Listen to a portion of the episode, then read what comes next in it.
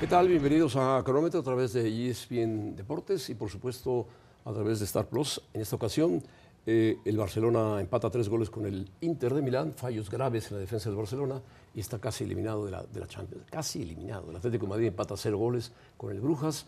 Eh, Griezmann falló goles clarísimos, pero bueno, el Atlético todavía tiene alguna oportunidad. Jorge José Ramón. Ramón, hablaremos de las Chivas. ¿Qué nos tienes de las Chivas, Jorge?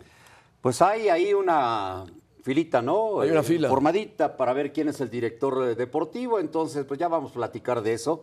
Y lo del Barcelona es una tristeza ver jugadores como Piqué, que andan más en otros rollos que en el fútbol. Sí, sí, ya no tiene nada que hacer jugando fútbol. En el Barcelona, por lo menos. Bueno, pero es una belleza ver a jugadores como Lewandowski hacer dos goles. Eso sí, y aguas, ¿verdad? En el Mundial. Porque Lewandowski y Ter Stegen sacaron la carita. Sacaron la carita y bueno, Xavi también jugó sus piezas importantes en el segundo tiempo, pero no contaba con las fallas de Sergi Busquets en una ocasión, después de Piqué en otra, después de García en otra. El Inter atacó, no ataca mucho, pero atacó al contragolpe y terminó empatando a tres goles. Vamos a hacer un enlace con Moisés Llorens para que nos platique en un par de minutos eh, que el Barcelona de hecho está eliminado de la, de la Champions, no tiene ya opción porque el Inter va a jugar con los, con los checos y los checos cada vez que juegan los golean, ¿no? Sí, ese es el problema, porque me pueden decir está vivo todavía. Está Pero vivo, no, está vivo, pero no. pero no, porque las combinaciones son lógicas de que el Inter va a ganar su partido y de que el Barcelona tiene bien complicada Sí. contra, contra el Bayern. Entonces yo creo que esto está definido, aunque matemáticamente no. Es otro de los fracasos en copas europeas para el equipo de Barcelona. Y a ver qué viene el fin de semana, porque todavía tienen el fin de semana el clásico, ¿no? Sí, difícil partido. Eh, intentará ganar la Liga el Barcelona para ganar algo. El Madrid se dejará, no lo sabemos. Ambos tienen jugadores lesionados, el Barcelona muchos. Lamentablemente la fecha FIFA dejó al Barcelona cojo, sobre todo en defensa, pero bueno, hoy empata tres goles con el Inter de Milán, que no es un equipo el mejor de la Liga italiana, ni mucho menos, el mejor es el Nápoles. Anda cerca de la media tabla. Anda ha cerca perdido de la media cuatro tabla. partidos el Inter. Pero pues hoy a, a base de contragolpes eh, aniquiló al Barça y el Barça tuvo que hacer un gran esfuerzo para empatar el partido tres goles porque apareció Lewandowski, apareció eh, jugadores como, como Gavi, jugadores como Pedri, en fin, los jugadores que le dan impulso al Barcelona. Otros no aparecieron mucho, Dembélé jugó mucho, pero no pasaba la pelota, en fin. Dos veces Lewandowski le salvó la Un, plana. un problema, un problema. El Barça se queda en cuatro puntos, Inter siete, el Inter va contra el Vicen y el Barcelona pues eh, tendría que Contra el ganar Bayern. el Bayern y después... El se- Bayern ya está clasificado. El problema es que el Bayern cada que se les aparece medio lo espantan ya el Barcelona Sí. y que los italianos van contra los checos. Sobre Ahora- todo ese. Lo increíble del Barça es que se puso 1-0, que era el resultado que necesitaba para pasar a alcanzar al Inter, y arrancó el segundo tiempo y era otro Barcelona. Errores, errores, errores, goles, goles. Ah, no puede ser, no puede ser. Lamentable el Barcelona. Sí. Sí, muy triste eh, ver a este equipo y que sobre todo se le achaquen las cosas casi completamente a Xavi. Por eso yo arranqué No. diciendo lo de, lo de, es que sí, José Ramón, porque checas la prensa y checas los comentarios y yo arranqué diciendo lo de Piqué, porque perdóname, Piqué ya no puede ser defensa central del No, Barcelona. no, es increíble que un experimentado como Piqué no se dé cuenta que tiene atrás un jugador que va a llegar y va a cerrar. Pero bueno, son cosas que pasan en el fútbol y Barcelona. Dice, esta Champions está siendo cruel, dice Xavi, hemos dejado el alma, pero los errores se pagan, claro, muy caro. En Múnich fueron ocasiones falladas, en Milán otras circunstancias, hoy errores defensivos. Así es, lo dice bien claro Xavi Hernández. ¿Está listo Moisés, Moisés Llorens? Moisés, eh, ¿Qué pasa? ¿Qué pasó con el Barcelona? ¿Se acaban las aspiraciones del Barça? Buenas noches, José Ramón. Buenas noches, Pietra. Buenas noches a toda la familia de Económetro. Pues sí, eh, virtualmente el Barça Hoy. está eliminado de la, de la fase de grupos de la UEFA Champions League. Eh, el equipo eh, ha hecho una muy buena primera parte, o una primera parte aceptable para, para ser un equipo tan joven, un equipo que se está formando, pero lo habéis dicho todo. Es decir, al final, un error de Busquets, uno de Eric García y uno de, de Sergio Busquets han condenado al Barça a empatar un partido en casa, eh, a em-, empatar en extremis, porque la verdad es que jugando a la contra el Inter se ha mostrado muy cómodo, se ha, mostrado muy sólido, supo aguantar el equipo de Inzaghi el chaparrón de la primera parte y en la segunda cuando el Barça tenía que amasar la ventaja de 1-0, hacerla buena. En 10 minutos el Inter ha sabido golpear al Barça y ponerse ya en ventaja en el marcador. El Barça fue a remolque en todo momento. Bueno, y sabíamos que el Barça no estaba para ganar la Champions, porque eso lo sabíamos todos, por mucho que se dijera. Ahora, otra cosa es que, de nuevo, en la fase de grupos de la, de la UEFA Champions League, el Barça se quede apeado. Eso eh, yo creo que se tiene que estudiar bien, se tiene que analizar muy bien, porque etiquetar, y mira que a mí no me gusta utilizar la palabra fracaso para nada, ¿eh? porque creo que el que intenta no fracasa, pero después de toda la expectativa que se había generado durante, durante todo el verano, a mi modo de entender, no pasar a la ronda de octavos es un fracaso. Eh, las lesiones que tiene producto de la de la etapa de selecciones aquejaron mucho al Barça en, este partido, en los dos partidos contra el Inter de Milán, ¿no? No, sí, sí, eh, eh, en todo, desde, desde que el virus FIFA se cebó con el Barça que dejó siete lesionados. Claro, es que no es lo mismo afrontar un partido con Eric García y con Piqué, que déjame que te diga, la primera parte de los dos había sido más que correcta, a, la altura del equipo. Es decir, habían sido los futbolistas que habían sabido eh, cerrar bien. Es verdad que el Inter tuvo sus oportunidades, pero tanto Piqué como Eric hicieron una primera parte muy buena. Es cierto también que no es lo mismo jugar con Eric y con Piqué que a lo mejor hacerlo con Cundé y con Araujo, que son dos tipos mucho más contundentes, dos tipos eh, eh, mucho más rápidos que Piqué y que Eric, dos tipos con los cuales sí que puedes estar más en el alambre que con Gerard Piqué y Eric García. Pero esto es el fútbol y al final el negocio va de, intentar solucionar los problemas que te genera el día a día. Hay que analizar eh, eh, la contundencia de Xavi como entrenador. ¿Está capacitado Xavi para cambiar un partido desde el banquillo? Porque al final es cambio jugador por jugador, pero no cambia en ningún momento un sistema, no cambia en ningún momento la forma de jugar, no le pide al equipo que se exprese de otra manera. Y al final, eh, cromo por cromo, lo sabemos hacer todos. Hay que ver el trabajo de Xavi Hernández y hay que sacar el bisturí para empezar a analizar el, día a día del, técnico catalán al, frente del primer equipo del Barça. Yo creo que Xavi es un buen técnico, está también en proceso de aprendizaje, pero además eh, tiene, tiene un, camino a, medio, mediano plazo todavía Xavi para enderezar al Barcelona en la liga, intentar ganar la liga.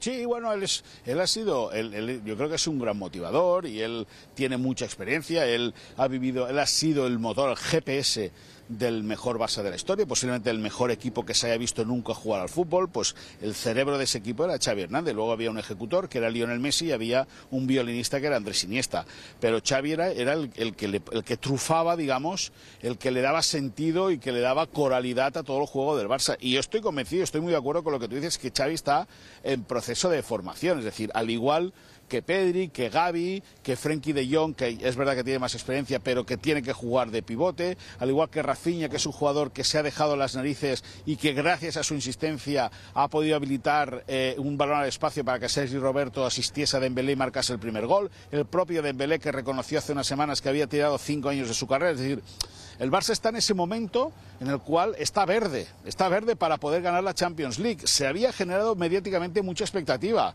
pero, eh, pero al final, como dice mi amigo Mateo, que de esto sabe bastante, Europa es muy difícil y te acaba poniendo en su sitio. Bueno, dices, eh, querido Moy, y te mando un abrazo. Europa es muy difícil, te veo bien desanimado. Arrancaste diciendo el Barcelona está fuera. Pero dime una cosa, Moy, rapidito, rapidito, para el fin de semana. es la liga. ¿Cómo ves al Barça contra el Madrid en el Bernabéu el fin de semana? Bueno, pues la primera parte del Barça hoy aquí eh, eh, me, no, optimismo. O sea, yo creo que el Madrid, el Madrid ahora, más que jugar bien al fútbol, el Madrid es un, bloque muy sólido. Y creo que el Madrid eso lo va a exponer el domingo en el Santiago Bernabéu sin ninguna duda. El Barça puede sorprender porque el Barça tiene mucha calidad, tiene mucho empuje, tiene mucha frescura en, algunos de sus jugadores. Yo te firmaría, yo mi opinión es que tranquilamente pueden acabar en empate. Ahora, el Madrid es sólido y es favorito para el clásico. Muy bien, gracias, muchas gracias, Moisés Llorens. Ánimo, ánimo. Adiós a todos, buenas noches. buenas noches.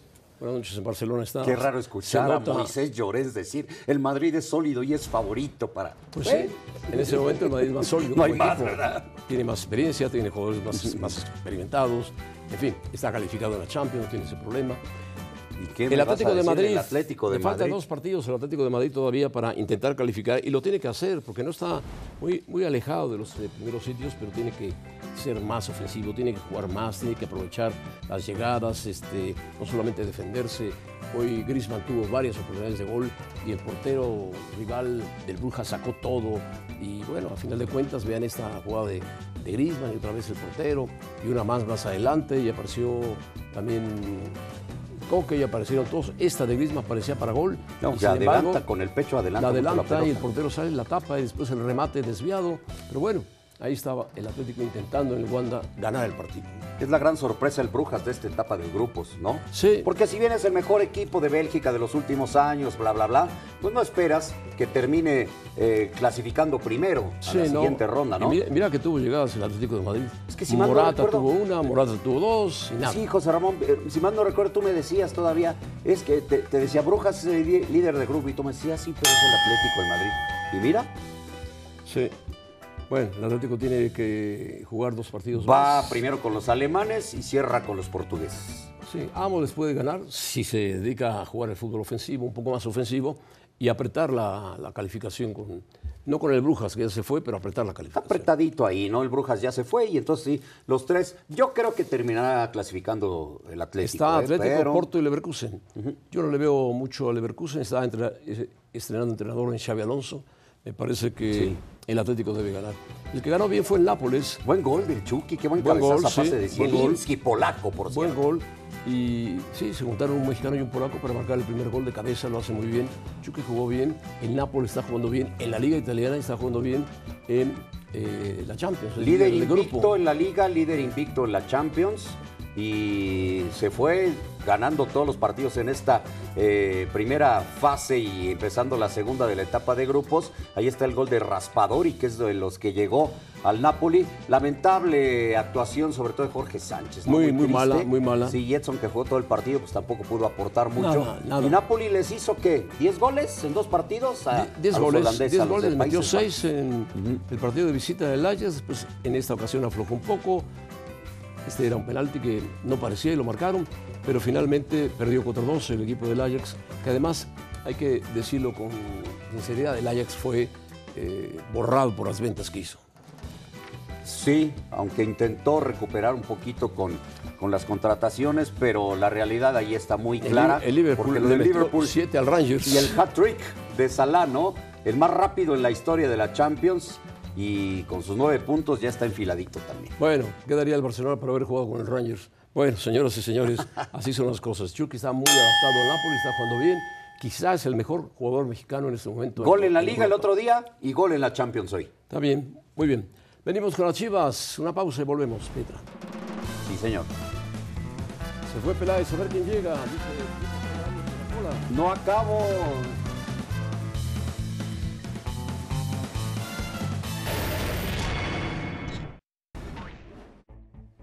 La Semana de España en vivo desde Madrid por ESPN Deportes. 14 de octubre, Rayo Getafe. 16 de octubre, el Clásico Real Madrid contra Barcelona. 19 de octubre, Atlético de Madrid contra Rayo Vallecano. Y el 23 de octubre, Atlético de Madrid contra Sevilla por ESPN Plus y ESPN Deportes. Nos reunimos con el consejo directivo, ellos llegaron a la conclusión de que no voy a continuar en la institución. En ese momento le dije a Mauri, la comparto totalmente, porque yo cuando llegué aquí prometí muchas cosas. Nos mantuvimos entre repechaje y semifinal. Esa es la realidad de Chivas hoy.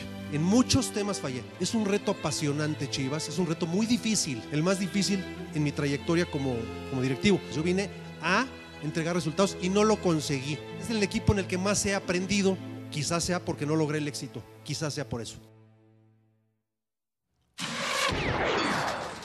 Bueno, pues se fue, se fue Peláez, o lo fueron, o él buscó la manera de hacerse a un lado, pero finalmente la familia de Mauri Vergara dijo, hasta aquí llegamos, se acabó, no hay más, y ahora eh, nos platica de la fila que hay para el puesto de Peláez, el que tenía Peláez. Sí, Sí, es una larga lista de, de los que algunos que ya estuvieron, los que no están, los que están adentro, los que quieren entrar. ¿Qué decisión crees que tome Am- eh, Amaury Vergara? Tiene, tiene que pensar primero y ver lo de los proyectos. Es que la gran apuesta de Amauri, porque llegó en el 2019, fue de inmediato Ricardo Peláez, ¿no? Y no le salió y fue una buena apuesta porque es, es un directivo exitoso. Yo no creo que haya perdido mucho en sus bonos a su salida y es un tipo honesto, además derecho, y que en cualquier momento lo vamos a ver en cualquier, en cualquier situación de fútbol. Pero lo que, lo, lo que tiene, lo que tiene que hacer a Mauri es checar esos proyectos y no, y no dejarse por los que llegan de vendehumo, ¿no? O por nombres que ya están. Yo le vería más por la frescura. Ya te lo decía ayer y muchos me tildan de loco lo de Nelly, pero ok, Nelly. eh, Tiene otro, mejor- tiene otro proyecto. eh, tiene el proyecto muy exitoso de, de la femenil, pero está la opción de Ramón Ramírez, que decían en Fútbol Picante, es Carlos buena, Salcido. de Carlos Salcido, que es buena, o de algunos otros que ya tienen experiencia y que igual no tienen alguna otra, otra ot- otro ligue con, con eh, equipos eh, antagónicos. Yo me referiría, por ejemplo, a Luis Miguel Salvador, que ha sido exitoso con, con Monterrey, o Duilio Davino, pero él tiene el pasado Sí. americanista muy, muy pesado. Pero di- digamos que hay opciones. Tiene que salir de Chivas, ¿no? Es que ese es el otro asunto, que empiezan ahí, eh, no sé, los michelitos a... No, no hacerle creo que Michele Año se mueva. Este, no creo, José no Ramón. creo, no creo. José Ramón. O los mismos que están adentro. Mariano que Varela, están ade- adentro, la familia de. Amauri, que es en la que él podría confiar, pero que no tiene tanto el bagaje del fútbol, salvo uno de sus cuñados que es súper aficionado, pero... Pues que lo ponga de directivo y punto. No, pero pues es que yo creo que no va por ahí. Ojalá y no decida de esas, ni que se deje de los vendehumo. Bueno, pero vendemos hay muchos, muchísimos. Y seguramente le más. presentarán proyectos y proyectos y proyectos. Le dirán, yo te puedo sacar adelante, he sacado tales equipos, en fin. Bueno, vamos a ver qué pasa. Eh, a Mauri, está en un momento delicado. ¿Qué debe hacer? Mira el abrazo ese. ¿Qué debe hacer? ¿Qué debe hacer? Escuchar los proyectos, tomarlo con calma, no decidir mañana. Porque empiezan, es que no ha decidido nada, espérense tantito, espérense tantito. Es, es- es un tipo bien intencionado. ¿Qué debe hacer? José Ramón no debe vender al equipo. ¿Qué debe hacer o qué no debe hacer? No debe ni por aquí pasarle el tema de abrir la puerta a los extranjeros. No, no, eso no. Esas cosas, Ni por favor, venderlo no. ni abrir extranjeros. Bueno, empezando Pero por sí ahí. escoger con inteligencia el hombre que lo puede apoyar o los hombres que lo pueden apoyar deportivamente para escoger algunos jugadores que sobran, que no hay muchos en el mercado, si sigue cadena, si no sigue cadena, confía en las básicas, en fin. Sí, yo, yo era de los que, o soy de los que todavía opina que Cadena con un proyecto sólido presentado por Peláez podría continuar, pero ya cuando cierras un torneo con seis partidos sin Sí, ganar, y está Peláez ya no bien está, vamos. difícil, Y Peláez ya no está. Entonces, porque Peláez pretendía seguir y su, y su proyecto, que no lo entendí eh, después de, de despedir a Bucetich bien, su proyecto era continuar con Cadena, pero ya no está, entonces vamos a ver qué, qué sucede adelante. Lo primero es el director deportivo. Ya se tomaron las primeras decisiones que Peláez y Cadena pidieron, eso es lo que yo no entiendo. Se fue Molina, oficial ya hoy, y se fue Ponce.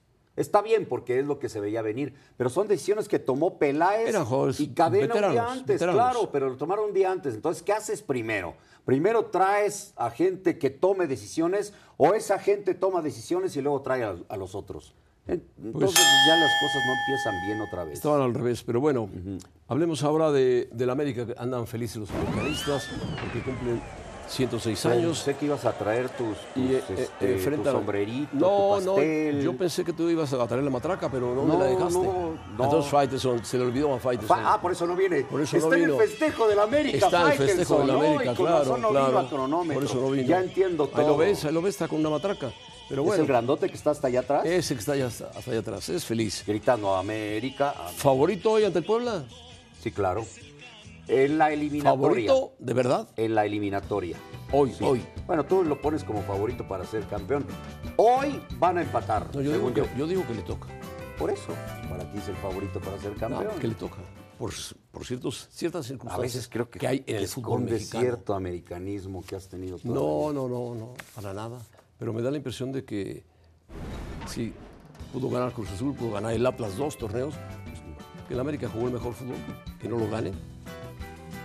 ¿Tú crees que entonces con eso estaría Yo le voy al? Puebla hoy, por supuesto, y espero que el Puebla dé un buen ¿eh? partido. ¿eh?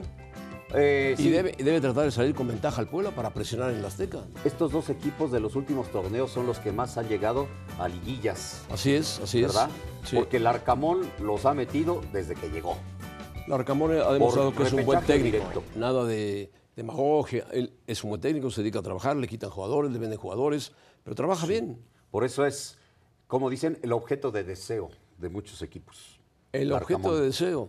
Porque el Tano, el Tano Ortiz, bueno, pues llegó cuando la temporada estaba mal, compuso el equipo e hizo una muy buena temporada. no, extraordinario, Extraordinario. extraordinario. Primer lugar general. Pero si vamos a esa, sí, sí tiene más experiencia en liguillas Larcamón que el Tano, porque Sí, el Tano por va a ser su segunda. el Tano en la primera. Y, y Larcamón, no, segunda, ¿no? Y ¿Segunda? Larcamón será la cuarta. Ah, la segunda, es la segunda, sí. Sí. Bueno, Cruz Azul llega en mejor momento que Monterrey. Yo creo que llega bien Cruz Azul, por lo menos ganó. Y Monterrey es un equipo difícil. Tiene a Bucetich como técnico, tiene buenos jugadores, tiene un plantel sólido, un plantel que aspira a ser campeón. Cruz Azul, si llegase a ganar la Monterrey, podría aspirar también a meterse a una final. Pues es que el cierre es muy bueno. ¿Cómo corrigió el tema defensivo el Potro Gutiérrez, no? Que, que podría ser el caballo negro Gutiérrez. Pero la verdad es que Monterrey también cerró bien. El potro negro. El, el caballo negro, ¿no? En lugar del caballo, el caballo negro Gutiérrez. El Él lo potro, dijo. el potro negro. Pero él lo dijo el otro día en la conferencia. Porque él dice el potro Gutiérrez. Sí, sí, sí. Ándale, está mejor, el potro negro. Oye, pero cerró muy bien, corrigió la defensa. Al final de cuentas se enfrentó Mazatlán, dos veces León, entonces no es igual que medirte a Rayados. Sí, no, no- es no es lo igual, mismo. no, no es y. Rayados es bien difícil hacerle gol. Muy difícil y tiene poder ofensivo. Pero Rayados cuando viene a la capital no juega como juega Monterrey, lógico. Pero es la mejor defensa. Hazle un gol. Es la mejor defensa, sí. Hazle un gol. Y bueno, tiene, así tiene un buen portero además. Tiene eh, buen portero, no el mejor. No el mejor, pero, buen pero portero. es un buen portero. Eh, Cruz Azul tiene un portero veterano. Buen portero con- también. Corona. Confiable, muy confiable. Yo creí que ya llegaba su momento y lo, nos No, volvió no. a mostrar que no, que ahí Volvió está. a recuperarse. Y fue parte del crecimiento final de Cruz Azul, ¿no? Bueno, pues a ver qué, qué pasa con Amauri y sus decisiones, el América su partido frente al Puebla el día de hoy y Cruz Azul con Monterrey. ¿Quién ganó hoy? De Para Cruz mí- Azul y Rayados. De Cruz Azul y Rayados gana Cruz Azul y Puebla América gana el Puebla. Así. te vas Espero no equivocarme. Esperemos Pietra, que no. gracias. Gracias, José Ramón. Bueno. Sigue festejando al América David Faitelson en su aniversario. Bueno, le dieron permiso.